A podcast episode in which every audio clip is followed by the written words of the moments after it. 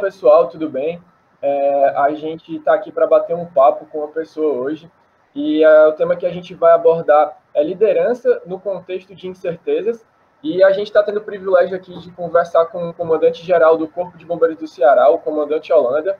É, eu estou aqui com a Letícia, o meu nome é Renan e a gente está representando a equipe azul, que é composta pelo Gabriel, pelo Marcos e pela Camille. E nós somos estudantes da Universidade de Fortaleza e a gente faz parte da cadeira de liderança e gestão. É, tudo bem, comandante? Como é que você está? Olá, Renan, tudo bom? Letícia, é um prazer poder estar falando com vocês e com todos os alunos né, da, aí do curso, da Unifor, e é sempre bom a gente poder estar trocando vivências e experiências. Show, comandante. É, eu queria começar perguntando, é, porque assim, em tempos de crise, naturalmente as pessoas elas buscam no líder um direcionamento para poder agir com mais clareza, para poder saber para onde ir em meio a tanta incerteza, principalmente nesse contexto de pandemia. E eu queria saber do senhor, é, nesse período, qual tem sido o seu maior desafio? Bom, Renan, é, sem dúvida, esse período de pandemia é, tornam-se todas as questões, principalmente vinculadas à questão da liderança, mais complexas, né? E aqui no Corpo de Bombeiros, mais especificamente, porque ainda que na pandemia, como vocês bem sabem, o Corpo de Bombeiros a gente não pode parar, né? Na verdade, nós como serviços essenciais da população, a gente tem que continuar prestando o, o, o serviço, a população continua precisando das nossas intervenções então, talvez é, o maior desafio, a maior dificuldade que a gente, enquanto comandante da instituição e, consequentemente, exercendo a liderança da, da instituição, é ter esse equilíbrio entre manter a qualidade do nosso serviço, né, até porque a gente não pode parar de prestar serviço, os incêndios não, não pararam, é, os salvamentos não diminuíram, as emergências médicas não diminuíram, e, ao mesmo tempo, prestar o nosso serviço, mas também cuidar da saúde do nosso público interno, da nossa, é, é, da nossa tropa. Então, talvez um dos grandes desafios nesse período de pandemia, para a gente que faz a gestão do Corpo de Bombeiros, foi chegar nesse equilíbrio. Precisamos continuar operacionais, precisamos continuar prestando serviço à população, mas também tendo cuidado com a saúde da nossa tropa porque, afinal de contas, a gente não podia deixar que a pandemia é, tirasse, vamos dizer assim, da operacionalidade parte do nosso efetivo, uma quantidade significativa, que pudesse, inclusive, demandar que a gente não pudesse é, prestar o serviço que nós somos é, prestadores para a nossa sociedade. Então, talvez a grande questão nesse período de pandemia, em meio de todas essas incertezas, o desafio maior foi isso: continuar prestando um serviço de qualidade, né, em alguns tipos de ocorrência, até aumentou o número de ocorrências por conta da pandemia, para alguns aspectos específicos, e ao mesmo tempo manter a tropa operacional e saúde. Esse talvez tenha sido um dos maiores desafios nesse período de pandemia. Interessante. É, até porque a gente que está dentro de casa é, acaba não tendo que ir para a rua, tendo que fazer algum trabalho é, em contato com muitas pessoas, a gente acaba não tendo noção que a tropa ela também tem que estar tá ali, estar é, é, tá disposta a, a, atender qualquer situação emergencial e a saúde deles também está em risco ali no meio, né? Muito bacana. E a gente sabe assim, na, na, nossa sociedade, a gente tem muitos líderes. A gente tem líderes educacionais, líderes organizacionais, líderes políticos, líderes de todo tipo. E eu queria saber como é que o senhor avalia que a liderança dessas pessoas nesse contexto, é, vendo um contexto geral de, de todas essas lideranças que eu falei, o, como é que o senhor está avaliando essa liderança? O senhor acha que poderia ser feito alguma coisa para melhorar ainda mais? Bom, Renan, é, sempre com esse, com esse prisma da pandemia, sem dúvida, os diversos tipos de liderança eles se sobressaem né, num período como esse. Né? As reações são das mais diversas, né, tanto no que se refere principalmente às lideranças é, dos poderes públicos. Né? A população precisa, entende e tem direito de receber a melhor informação e a melhor qualidade de serviço do poder público. Né? Então, a gente tem essa preocupação muito grande. Posso falar muito especificamente, vivi e vivo ainda muito de perto, principalmente a questão do poder público no âmbito estadual. Né? Graças a Deus, o, o governo do estado do Ceará é, deu uma resposta extremamente positiva no que se refere a essa pandemia, no que pese o, governo, o, o estado do Ceará ter sido um dos mais atingidos, o que já era, de certa forma, esperado, visto que hoje é, nós, somos um, nós somos um hub de comunicação de diversas empresas aéreas, principalmente vindo da Europa, né, que foi de onde começou essa pandemia. Então, realmente, ela se alastrou de uma forma muito forte aqui no estado do Ceará, até também por esse componente turístico. A gente costuma receber gente do país inteiro, mas as lideranças do poder público, e aí eu posso falar que acompanhei bem de perto, tanto no que se refere ao poder público estadual, ao governo do estado, como é, o municipal, e principalmente é, em Fortaleza, a prefeitura de Fortaleza, já que foi o, o principal foco, foi na, na cidade de Fortaleza, é, foi extremamente positiva. As ações proativas, né, eu acho que mais uma vez a gente conseguiu é, ser exemplo para o Brasil no que se refere à administração da coisa pública, no sentido de mitigar o máximo possível as questões da pandemia. Né? Como o próprio nome diz, uma pandemia, ela realmente é, não é simples de ser combatida, até porque são eventos que têm repercussão em todas as áreas da sociedade. Né? Não é simplesmente deixar as pessoas em casa, isso cria todo um problema de, de logística, cria todo um problema econômico, né? mas é, é importante isso, para que o gestor e o líder, de forma geral, traga para si essa multifacetada necessidade que ele tem de atuar em todas as áreas. Não é simplesmente decretar o lockdown, né? É decretar um lockdown e saber as diversas repercussões que isso acontece.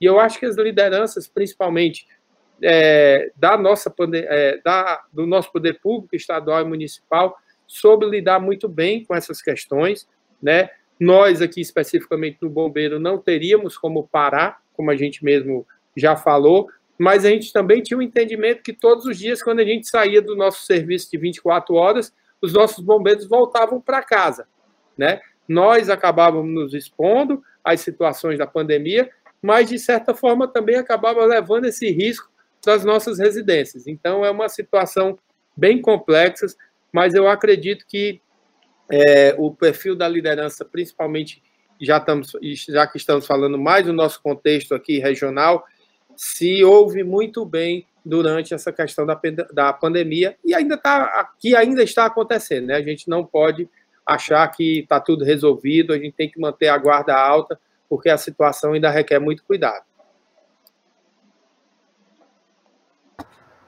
É verdade, isso é muito verdade. A gente ainda tem que manter os cuidados porque ainda não normalizou totalmente a situação, né?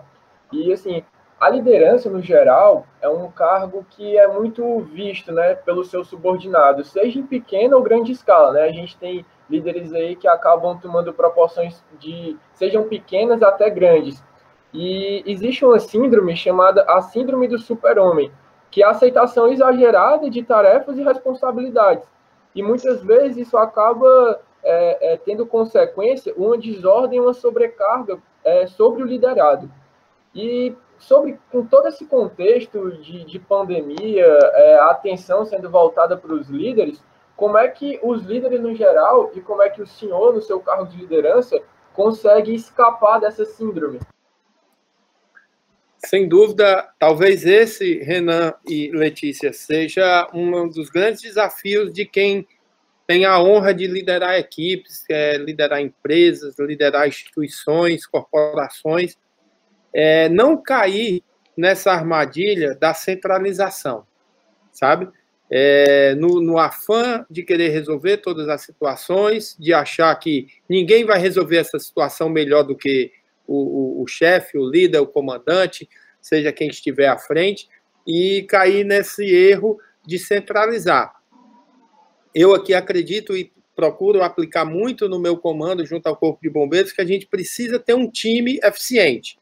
De nada adianta eu devotar aqui 8, 10, 12, 15 horas por dia para tentar comandar o bombeiro se eu não tiver uma equipe eficiente, se eu não tiver um time ao meu lado eficiente, se eu tiver dificuldade de delegar certas missões. E delegar não é só passar a missão, como a gente fala aqui no nosso quartel, para o outro e esquecer. Não, a gente delega e não esquece, mas confia que a pessoa para quem a gente passou aquela missão, ela vai cumprir aquela missão. Então, a delegação é muito importante para quem se propõe a exercer uma liderança, porque ele não vai conseguir fazer tudo só, e se fizer, vai fazer mal feito, porque, como você disse, a síndrome é de super-homem, mas ninguém é super-homem. A gente aqui no Corpo de Bombeiros sabe que todas as nossas ações, por mais simples ou mais complexas que sejam, elas só vão ter eficiência, só vão ter qualidade se a gente trabalhar em equipe. Então é fundamental essa questão de ter um time eficiente, ter uma equipe eficiente. É fundamental a questão de saber delegar e confiar nas pessoas em quem você delega, mas sem, no entanto, é, é se afastar. É uma delegação, mas que você também dá o suporte para aquelas pessoas. A gente procura trabalhar muito aqui a questão também, para não ficar muito centralizado único na liderança, é, metas e indicadores de desempenho para que aquele pessoal, cada um no seu nível, quer seja no nível estratégico, quer seja no nível tático operacional, quer seja no nível gerencial, cada um saiba qual é a sua meta, qual é a sua missão. E aí a gente consegue mensurar a qualidade do serviço prestado. E principalmente a questão da tecnologia. Nós acreditamos firmemente que a tecnologia é importantíssima para que a gente possa liderar cada vez mais com mais qualidade e com mais eficiência. Então, aqui na nossa instituição, na nossa corporação, a gente procura cada vez é, implementar mais tecnologia, implementar mais sistemas e botar informação a, a, a colocar informação ao alcance de todos. Dessa forma, a gente imagina assim que aí uma liderança ela não vai sofrer ou padecer da síndrome de super-homem que realmente acontece, mas não funciona e é muito ruim para as corporações. Bacana, muito bacana. E o senhor até comentou um pouco sobre o que é ser um líder, que é você delegar funções, é, saber em quem poder confiar. E a gente sabe que, assim, quando chegou essa pandemia, acabou afetando, querendo ou não, muitas pessoas. Mais ainda aquelas que ficaram dentro de casa e não puderam sair para o seu ambiente de trabalho. Mas mesmo assim, as que puderam estar em contato com outras pessoas, é, querendo ou não, tiveram lazeres privados, deixaram de ver outros familiares. Muitas pessoas moram sozinhas, então, querendo ou não, é, aquele, ciclo, aquele ciclo de amizade, aquele ciclo familiar foi deixado por um tempo de lado. E isso acaba afetando muito o desempenho dos profissionais dentro do ambiente de trabalho. E eu queria saber como é que o senhor fez para lidar com esse tipo de situação, se essa situação ocorreu em grande escala ou não, como que o senhor conseguiu estar tá, tá intermediando essa situação? Conta um pouquinho para a gente. É, sem dúvida, essa questão do isolamento né, dificulta muito o, o vamos dizer assim, o, o desenrolar da, das atividades rotineiras. Embora que a gente, no Corpo de Bombeiros, o, o isolamento a gente não podia aplicar, vamos dizer assim, como um cidadão comum, porque, como eu já falei, nós somos serviços essenciais, a gente teve que continuar as nossas ações, as nossas operações. Mas, sem sombra de dúvida, foi um, é um período, e está sendo ainda um período muito complexo. O que é que a gente pôde fazer para mitigar? A gente aumentou muito o nosso nível de segurança dentro das operações, principalmente na questão dos meios de proteção individual, dos equipamentos de proteção individual para as nossas tropas. Né? A gente é, investiu muito na qualidade da informação, é, um, um, cuidado também muito grande no acompanhamento dos nossos números.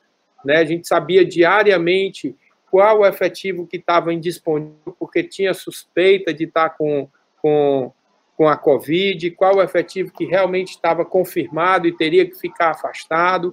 A gente é, trabalhou muito na questão da saúde interna da tropa, sempre com esse objetivo de não deixar é, desguarnecido, vamos dizer assim, ou desassistido o povo cearense. É, foi, é uma situação, agora está bem mais, vamos dizer assim, mais sob controle, mas ainda requer vigilância. Mas no auge da pandemia, a gente tinha que exercer muito essa questão de, inclusive, é, grande parte da, da, do nosso serviço, que não era operacional propriamente dito, aquelas atividades meio de administração, porque o, o bombeiro, na verdade, é uma grande empresa, né? uma grande empresa com quase 1.800 funcionários e mais uma série de outros que estão, vamos dizer assim, aposentados, que operam em todos os municípios, né? nós não estamos é, presencialmente em todos os municípios, mas atendemos em todos os municípios do Ceará.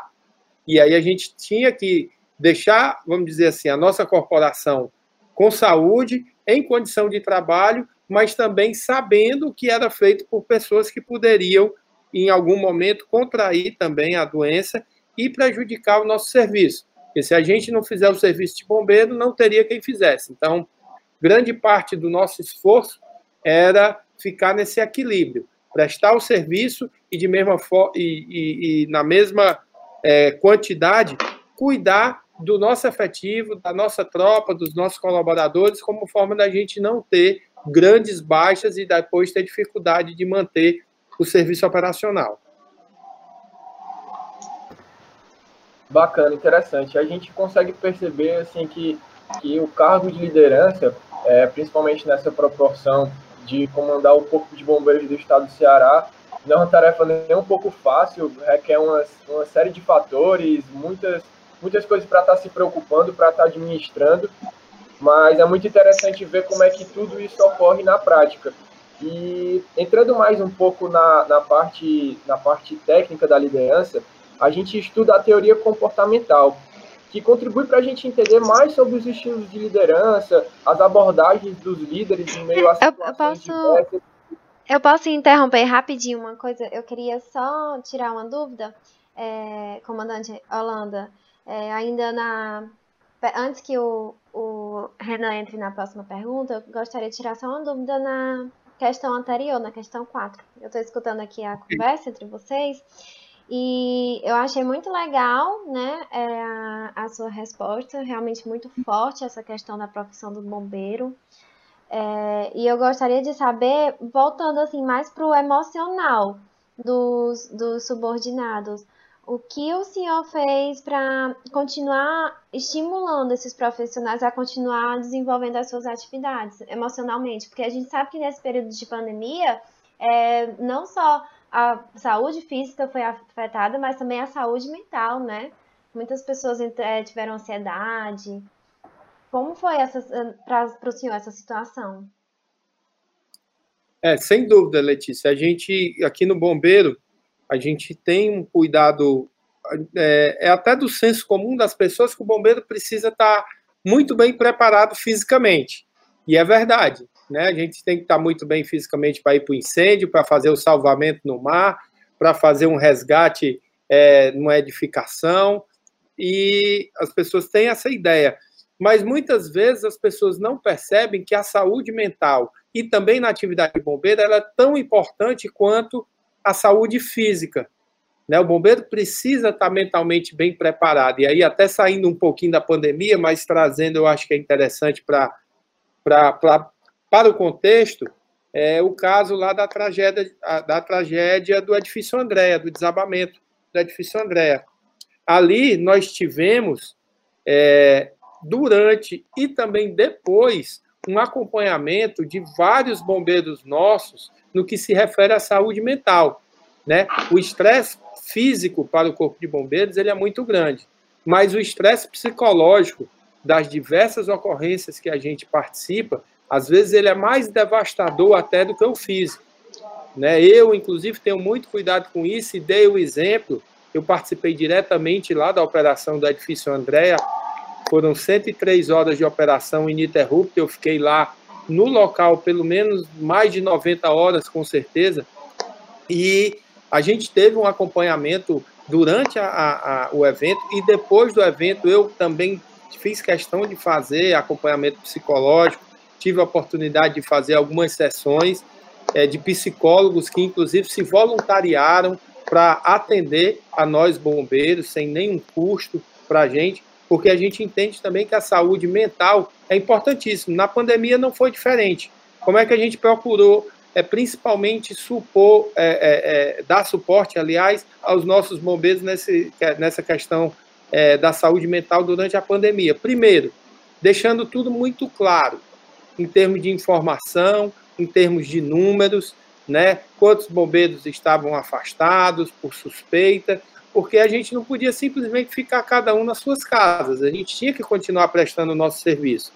Então a gente era muito transparente com a tropa, a gente também investiu demais, demais na questão do cuidado com a tropa. Então, todos os equipamentos que você possa imaginar em termos de segurança da nossa tropa, em que se refere a EPI, máscara, bota, luva, óculos de, de proteção, é, desinfecção das nossas viaturas e dos nossos quartéis, câmaras ultravioletas para desinfecção de equipamentos nossos, tudo que a gente tinha disponível é, nós utilizamos, como também de dar um certo conforto ao bombeiro nosso que precisava estar nas operações, mas que sabia que ele estava tendo um suporte. E eu acho que isso aí foi essencial também para a gente garantir um tanto da saúde mental.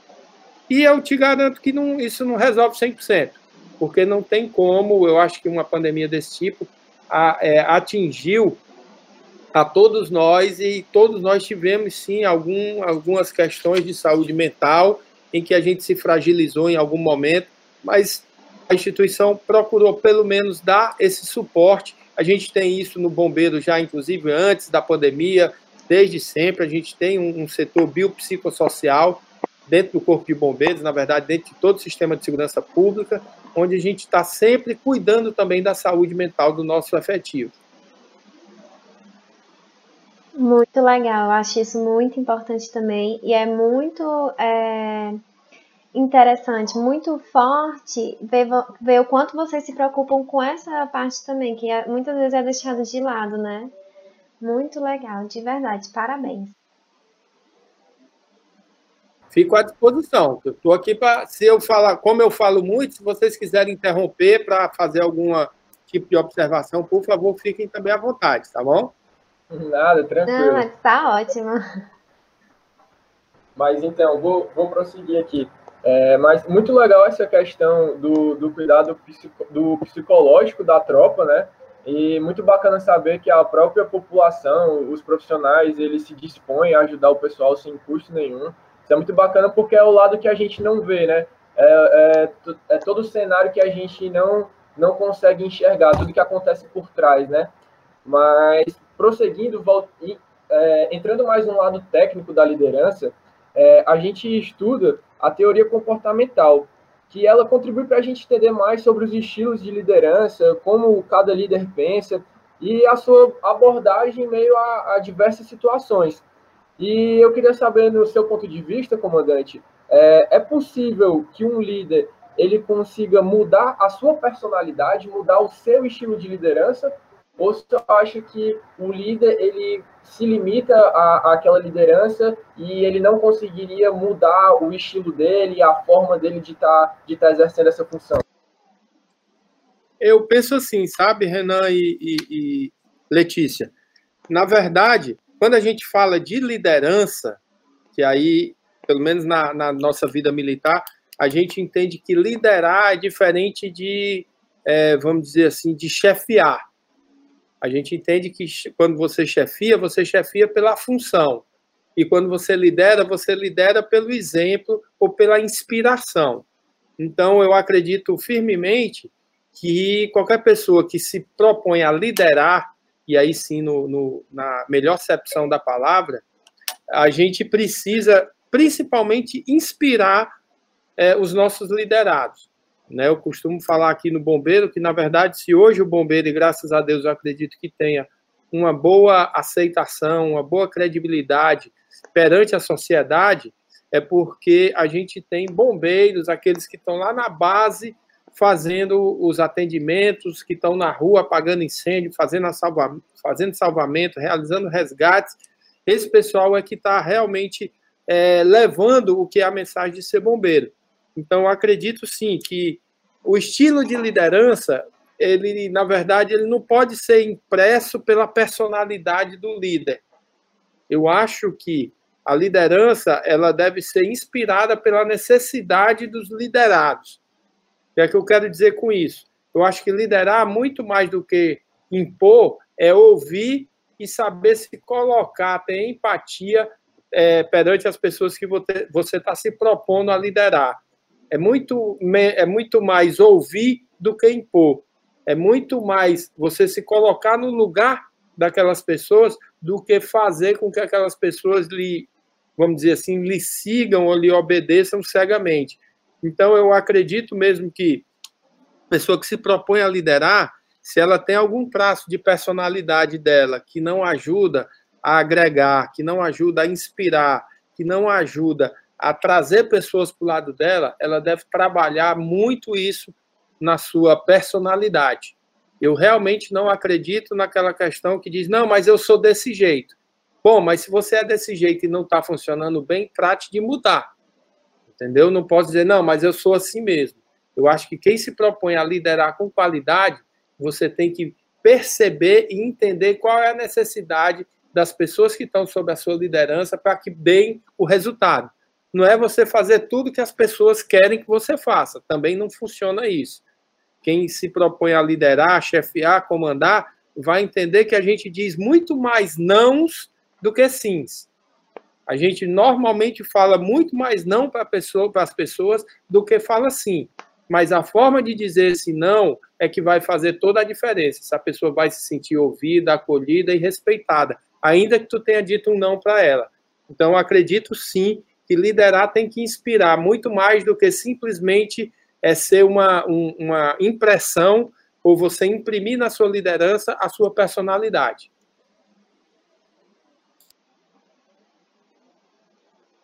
Muito legal, porque é, a primeira coisa que a gente aprendeu na disciplina foi exatamente o que o senhor falou, que é, existe uma diferença entre ser chefe e ser líder, né?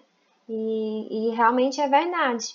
E a gente também aprendeu na disciplina alguns, algumas teorias de liderança, como traços de liderança, comportamentos de liderança, e a, o senhor conseguiu é, explicar bem na forma prática, né, na realidade, o que a gente já tinha, o que a gente acabou lendo nas apostilas. E isso foi muito interessante, foi muito legal.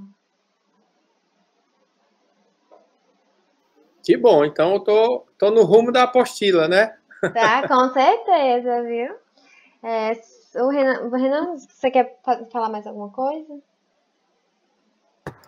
Por mim, tranquilo, pode continuar. Pronto, então eu vou continuar aqui a nossa conversa, comandante Holanda. E assim, a gente sabe que rotineiramente os líderes eles estão, eles estão sob uma grande pressão e vigilância e precisam sempre encontrar formas de se renovar, né? É, o cuidado consigo mesmo é importante e significa desenvolver a resistência, aumentando sua capacidade de responder às adversidades e sustentar sua energia diante das inevitáveis dificuldades né?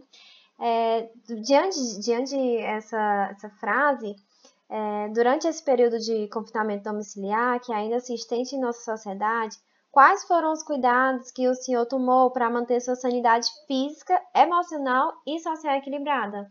Que foi algo que a gente já conversou um pouco né, na, na, na questão passada, mas se o senhor quiser acrescentar mais alguma coisa sobre. Ok. É, sem dúvida, esses, esses tempos e esses períodos, né, a gente busca sempre equilíbrio e sanidade. E, às vezes, é, o ambiente, e todos nós tivemos que nos adaptar a isso, a gente mudou um tanto da nossa rotina. A gente passou a, a conviver muito mais com os nossos, com os nossos familiares, né, a passar muito mais tempo juntos sobre o mesmo teto, e isso demandou até novos desenhos e redimensionamentos da, das vidas rotineiras familiares. Eu realmente acredito, assim, sabe, Letícia, que a questão da sanidade, e aí eu vou além do que da, da questão da, da parte física, até que a gente já comentou aqui, mas a sanidade mental, que eu acho que a pandemia foi a grande, vamos dizer, o grande divisor de águas, muita gente percebeu que precisa trabalhar muito esses aspectos. Talvez muita gente tenha percebido que ficar em casa com a sua família, é, com seus familiares, não é tão fácil ou tão simples como imaginava que seria. Né? A gente acaba apostando muito nas coisas das ruas e acabou que esqueceu de desenvolver laços fortes e de qualidades e agradáveis dentro das nossas casas. E para isso, assim, eu pelo menos tenho isso muito forte, que a, a sanidade mental, o equilíbrio dentro de casa, num período de pandemia desse, até para você também poder levar esse equilíbrio e essa mesma sanidade para o seu ambiente de trabalho, ele passa também muito por um, pelo componente espiritual. Né? Eu é, é, é, tenho muito firmemente que eu só vou poder ter equilíbrio, que eu só vou poder ter saúde, quer seja física, quer seja mental, se eu tiver espiritualmente também bem equilibrado. Então eu tenho isso, eu usei, eu, eu passei por vários momentos de crises é, por conta da, da função que hoje eu exerço, né? Como a gente acabou de falar, o edifício Andréa foi um deles, e eu não tenho dúvida que o, o grande basilar para que eu pudesse conduzir aquela operação do jeito que foi, complexa que foi, estressante que foi, é porque eu tinha um primeiro um componente familiar muito forte, né, que me dava o apoio nas poucas horas que eu ia em casa e principalmente, mais do que o familiar, esse componente espiritual, porque a minha família também me traz isso junto, né, de ter um Deus forte, de ter algo que me sustentava espiritualmente, para ver naquele cenário de tanta desgraça, de tanto problema, de, tanta, de tantas decisões difíceis, você ter a paz que excede todo entendimento, que é assim que está lá na Bíblia, para poder te dar é, a sanidade mental, técnica, psicológica para tomar as decisões corretas. Então, acredito que o equilíbrio vem muito disso. Você tem que ter um lar equilibrado, você tem que ter uma família equilibrada, você tem que ter seu componente de fé, de espiritualidade, para entender que as coisas desse mundo aqui elas são muito menores do que as coisas do mundo espiritual, para que aí sim você possa, juntando com todos aqueles conceitos que a gente já falou, de empatia, de se colocar no lugar do outro, de saber ouvir o outro, você poder exercer liderança com qualidade, liderança com efetividade. Eu tenho um pensamento parecido com o do senhor. Também acho que a espiritualidade é extremamente importante e não querendo, óbvio, claro, romantizar uma pandemia, nunca, jamais. Mas uma das, um dos pontos positivos, pelo menos para mim, que a pandemia trouxe foi realmente se aproximar mais da família, né? Poder passar o dia a dia que normalmente é tão corrido junto com a família. É, eu sei que para o senhor foi algo mais complicado, né? Porque, como o senhor já disse, a, a carreira de bombeiro não para. É, vocês sempre estão dispostos, né? Sempre precisam estar dispostos mas realmente ter o apoio da família é extremamente, extremamente importante nesses momentos. Né? Sem dúvida. E diante dessa imagem de, de, de uma liderança plena, uma liderança, desculpa, uma liderança plena, de, enfim, é, como um líder deve agir, o senhor tem, existe algum líder que o senhor se inspira ou algum modelo de liderança que o senhor, no qual o senhor se inspira? Assim, eu, eu até para não cometer assim nenhum tipo de injustiça, mas é, é, é, a realidade. Eu procuro aprender muito a partir de experiências é, é, alheias, vamos falar assim. Obviamente, tenho, a gente tem toda uma, uma questão que traz de já, vamos dizer assim, internamente, né, com toda essa questão, como eu falei, da espiritualidade, da fé, então, sem dúvida, eu procuro aplicar muito, na, não só na minha questão enquanto comandante do bombeiro, mas enquanto ser humano, para a minha vida, eu procuro, obviamente, aplicar muito do que é o ensinamento bíblico, do que são é, é, a, os princípios de caráter, é, os princípios de, de, vamos dizer, de amor ao próximo, que essa espiritualidade nos traz. Aprendo muito e aprendi muito, todo dia aprendo com as pessoas que estão ao meu redor, eu tento perceber é, é, é, o que essas pessoas têm de, de, vamos dizer assim, que eu possa agregar na minha forma de liderar, da minha forma de, de, de exercer a minha função. Daqueles que me antecederam, eu escuto muito, converso, entendeu? Realmente acredito que a gente não é dono de nenhuma verdade. Então, quanto mais a gente tiver a humildade e a sabedoria, principalmente, de escutar as pessoas e de filtrar, porque também é muito importante, né? Você deve escutar todos, mas você também deve filtrar o que você está escutando, saber o que é aplicável e o que não é aplicável. Então, eu, eu procuro exercer, vamos dizer assim, um modelo de liderança onde eu possa ir absorvendo pontos positivos que eu vejo em cada uma das pessoas que me cercam, ou que já passaram por onde hoje eu estou passando, ou pelas minhas lideranças das raízes familiares, né, do que eu aprendi com meus pais. Por coincidência, o meu pai também é, é, é, é militar, é, é, oficial da Polícia Militar, então eu vivi muita coisa com ele, percebi muita coisa que eu hoje aplico na minha liderança, eu vi ele aplicando quando eu era mais jovem, então eu acho que é um, vamos dizer assim, um mix de vários desses ensinamentos que você vai pegando o que tiver de melhor de cada um e constrói a sua forma de liderar, a sua forma de comandar. Bacana, comandante. É, achei muito interessante o senhor ter falado que o senhor também pega um pouco das pessoas que estão ali com o senhor no dia a dia. É, a gente sabe que, infelizmente, tem muitos líderes que têm traços egocêntricos que acabam se achando realmente no poder, né? Vê a liderança como um poder. Então, é muito bacana ouvir do senhor que é, há essa, essa, esse olhar para as pessoas ali que estão ao seu redor, mostra que realmente é um, o senhor está exercendo um cargo é, de liderança, não de forma é, é, melhor do que ninguém, de uma forma maior do que alguém, mas de realmente estar tá ali fazendo parte de uma equipe e tá ajudando todo mundo e, e, tendo todo mundo ali se ajudando. É muito interessante ver isso. Parabéns. Não, mas sem dúvida, Renan, é, é importante você ter o, o feedback, você escutar aqui, por exemplo, no dia a dia dos nossos quartéis. Eu procuro visitar outros quartéis, não procuro ficar aqui só na minha assessoria mais próxima porque muitas vezes a assessoria próxima ela tende a validar todos os seus comportamentos. Eu procuro também o, o contraditório, buscar é, feedback, buscar ressonância do que está acontecendo dentro da minha corporação em pessoas que às vezes estão mais distantes, mas vão poder me dar uma ótica, vão poder me dar um, um olhar que as pessoas que estão mais perto às vezes não conseguem. Então é muito importante essa, esse, você se habituar a ouvir as pessoas que estão nos diversos níveis da, da tua instituição, desde aquele do alto escalão, do médio escalão, do baixo escalão, para que tu possa, a partir de, de todas essas, essas experiências, tu ter um diagnóstico de realmente do que está acontecendo.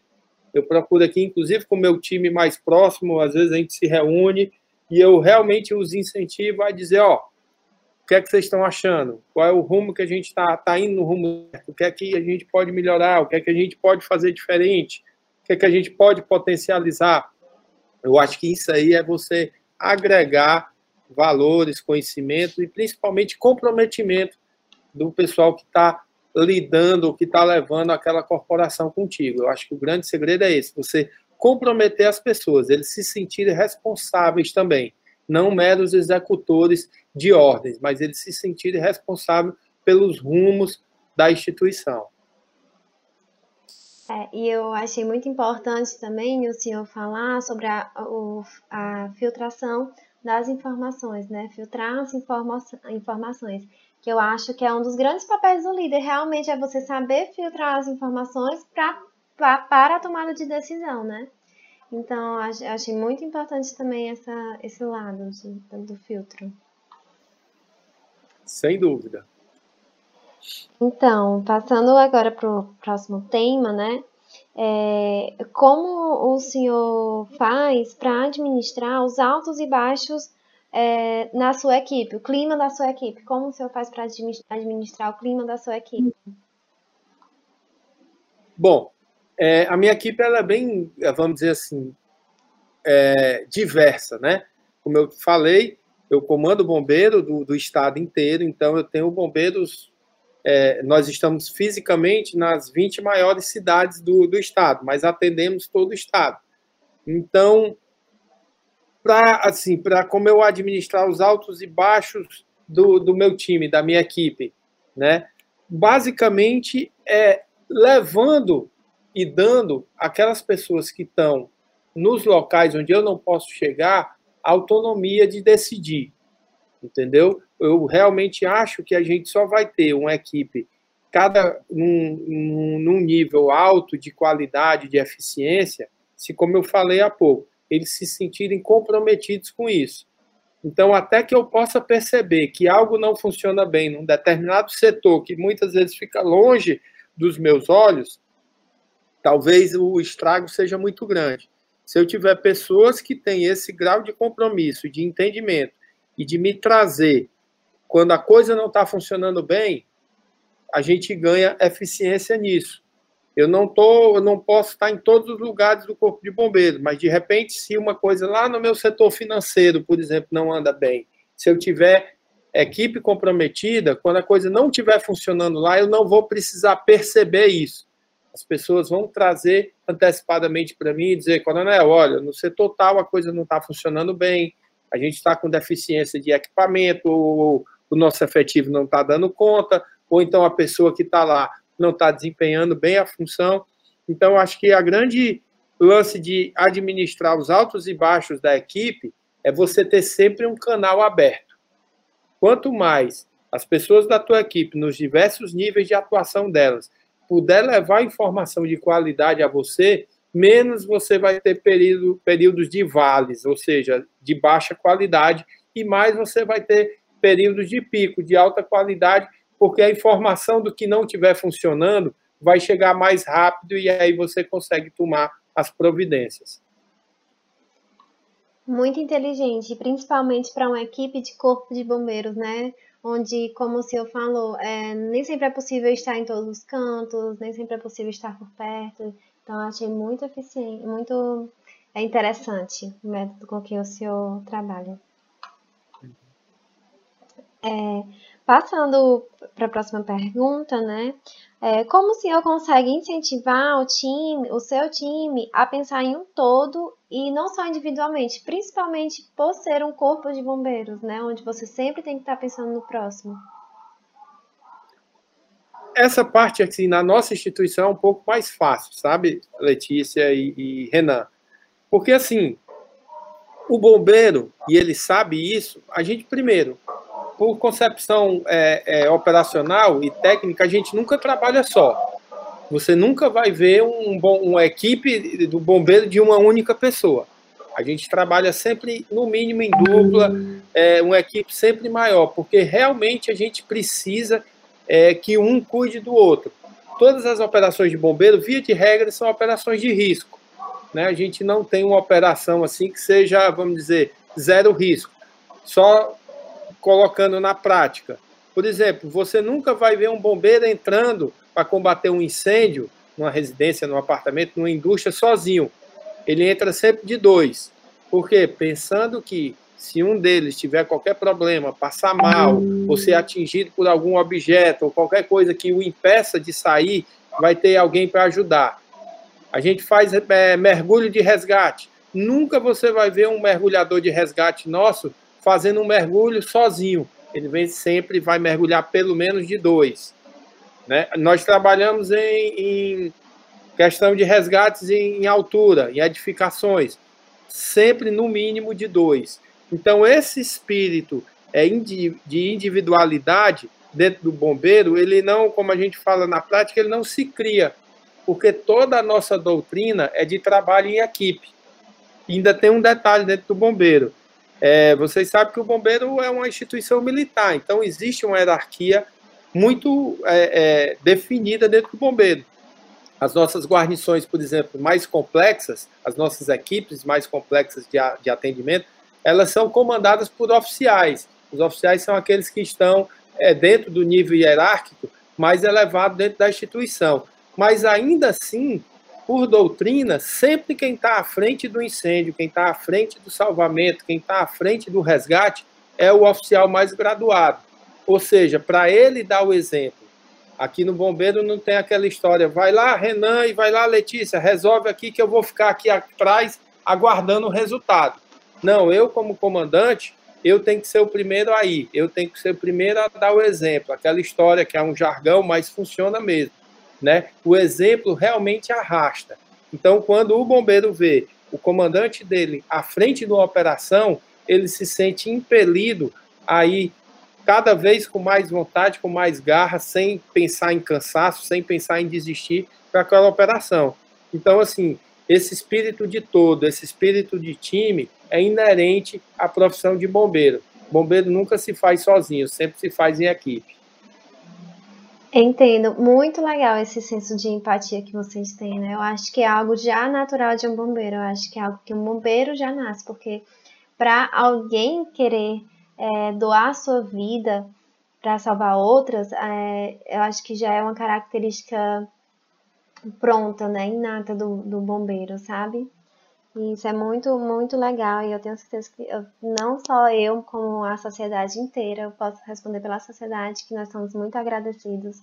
Eu acho extremamente é, bonito, né, o, o trabalho de um bombeiro você dedicar, dedicar a sua vida realmente para salvar outras, né?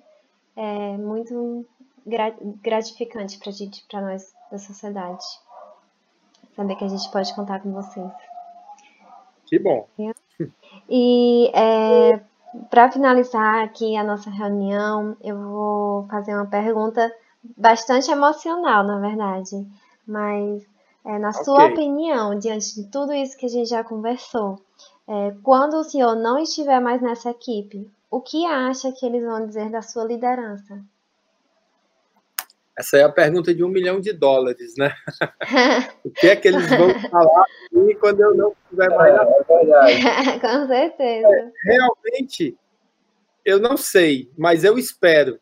Né? Eu espero que eles consigam é, é, perceber que eu tenha conseguido mostrar para eles que o período que eu passei como comandante do bombeiro né? E é uma coisa que a gente sabe que é, é finita. Só para contextualizar para vocês, eu tenho 32 anos de bombeiro, né? Então, e essa função que hoje eu ocupo, que é a função de comandante geral do Corpo de Bombeiros, por força de lei, no dia que eu saí dessa função, e é uma função que o governador é, é, é quem me indicou, no dia que eu sair, pode ser hoje, pode ser amanhã, daqui a um ano, ninguém sabe, vai depender única e exclusivamente do governador, já que é um cargo de confiança, eu obrigatoriamente tenho que me aposentar. Todas as outras funções do bombeiro, você faz uma determinada função, depois sai dela e vai para outra função. Essa de comandante geral, não. No dia que eu sair dela, vai ser é, direto para reserva, como a gente chama, direto para aposentadoria. Então, o que eu gostaria, ou que, eu, é, que a, a minha tropa pensasse né, de como tinha sido a, a, a minha liderança, do que eles vão falar, é que eu me empenhei ao máximo para deixar um bombeiro cada vez melhor e mais forte. Eu realmente não tenho a pretensão de resolver todos os problemas da instituição, mas eu tenho um firme propósito de deixar a instituição num patamar melhor do que eu recebi, porque o meu anterior também já fez isso, já deixou num patamar melhor do que recebeu. E o que veio antes dele fez a mesma coisa. Ou seja, a minha intenção é que eu possa, ao final do meu comando, a tropa perceber que eu fiz tudo o que poderia fazer e, além de ter feito tudo o que poderia fazer, eu deixei um bombeiro melhor do que eu encontrei. E eu acredito e quero firmemente que o que for me suceder deixe um bombeiro melhor do que ele também encontrou. Porque aqui a nossa instituição tem essa característica de perenidade. Corpo de Bombeiro é uma instituição que vai durar eternamente, se Deus quiser, porque a população sempre vai precisar dos nossos serviços. Então, a, a imagem e a proposição que eu quero deixar para a minha tropa é quando eu voltar aqui é, no quartel do Comando Geral do Bombeiro, já aposentado, já paisano, eu possa ser bem recebido, que as pessoas venham até a mim para conversar e para que eu possa ter a sensação que o dever foi bem feito e o dever foi cumprido. Então, a minha ideia é essa: chegar, quando alguém chegar para os mais novos, dizer, ó, aquele senhor ali foi comandante aqui do Corpo Bombeiro, é o Coronel Holanda, e ele realmente fez diferença e deixou o bombeiro melhor. E tomara que eu seja sempre superado pelos seguintes: porque muito mais do que a minha realização pessoal, o que importa realmente para todos nós bombeiros é que a nossa instituição seja cada vez mais acreditada, valorizada e que cresça. Então, essa eu acho que é o meu objetivo e de todos os outros é, comandantes que passaram antes de mim. Diante de toda essa conversa, eu, perce, eu percebi, né, eu vejo que a gente, é, que, é, primeiramente, agradecemos demais, né, pelo senhor ter aceitado fazer essa entrevista. E eu percebi o quão realmente líder o senhor é, não apenas um chefe, é, por todas a, as ações de liderança que o senhor tem de criar sucessores, de se preocupar não só com as tarefas, a demanda, mas também com os relacionamentos dentro do quartel. E isso é extremamente importante. Isso é ser um líder, né? Então, eu percebi muito essas características no senhor. É, não, então, não só como um cargo alto, como um, um cargo de chefe. Eu acho que o senhor, acima de tudo, é sim um líder, né? E o Renan, quer falar mais alguma coisa? Coronel, eu só queria agradecer pelo senhor ter aceitado o convite. É, foi muito agregador para mim. Eu tenho certeza que vai ser muito agregador para todos os alunos e todas as pessoas que tiverem acesso ao podcast. É, é muito bom a gente conhecer um pouco da, da realidade do bombeiro, saber como funciona e saber como funciona especificamente o papel de liderar o, o Corpo de Bombeiros do Estado do Ceará. Então, eu só queria agradecer pelo senhor ter disponibilizado é, um, uma partezinha da sua tarde aí para poder estar tá conversando com a gente e estar tá passando um pouco dessa experiência para os alunos e para todo mundo que estiver escutando a gente. Eu que agradeço muito a você, Renan, é, agradeço a Letícia também, a oportunidade de falar um pouco é, da nossa experiência aqui enquanto comandante do Corpo de Bombeiros, da, da nossa experiência ao longo desses 32 anos é, dentro da, da instituição Bombeiros e poder, de alguma forma, ajudar e contribuir na formação de vocês como administradores que vão ser. Eu acho que toda experiência é sempre válida e dizer que foi um prazer, foi uma honra muito grande passar esse tempo aqui com vocês, colocar a mim pessoalmente, a nossa instituição à disposição no dia que quiserem vir visitar aqui, ou se quiserem, inclusive, que a gente vá até aí para levar um pouco, eu acho que engrandece muito a vocês que estão nesse período de formação, poder ter contato, e aí eu já parabenizo toda a instituição da universidade de ter essa ideia, de levar vocês a conversarem, sair para o mundo prático, para o mundo real, para quando vocês saírem do banco, dos bancos acadêmicos, saírem também com essa vivência, com essas experiências que vocês escutam, e eu tenho certeza que facilitam e moldam muito vocês como futuros administradores, tá bom?